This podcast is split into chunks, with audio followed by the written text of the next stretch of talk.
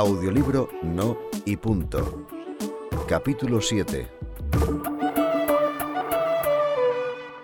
Llegó el día. Mi hermana fue a acompañar a mi tía al hospital para que se hiciera las pruebas, así que en casa estábamos cruzando los dedos. Y resulta que se encontró con Ruth. Ruth, no me lo puedo creer. Tía, esta es mi amiga de la que te hablé esta mañana. ¡Qué coincidencia!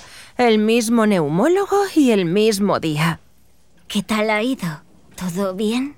Bueno, me han hecho la espirometría y me ha dicho el doctor que tengo EPOC. Pero que con el tratamiento que me ha puesto voy a mejorar y no me voy a cansar tanto.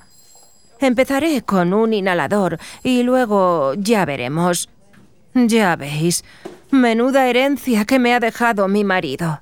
Disculpad, ya les toca a mis padres. Voy a consulta con ellos. Tía, ¿te importa si esperamos a que salgan? Sin ningún problema, hija. No tenemos prisa. Pasaron 43 minutos que se hicieron eternos y al final salieron. Los tres llorando y muy tristes. Iban a coger las escaleras cuando mi hermana les interrumpió. Ruth, que estoy aquí esperándote. Cuéntame, ¿qué ha pasado? Dame un abrazo, anda. No es justo, no es justo. Mi padre tiene EPOC en estado avanzado y mi madre ha tragado tanto humo que tiene cáncer de pulmón. Lo siento mucho, Ruth.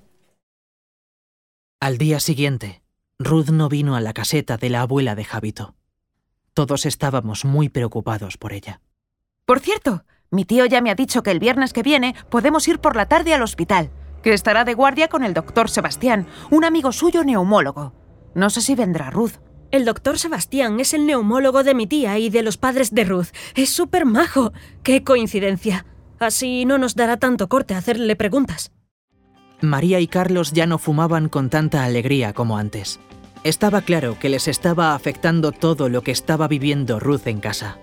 En el fondo, querían y no querían ver al doctor Sebastián.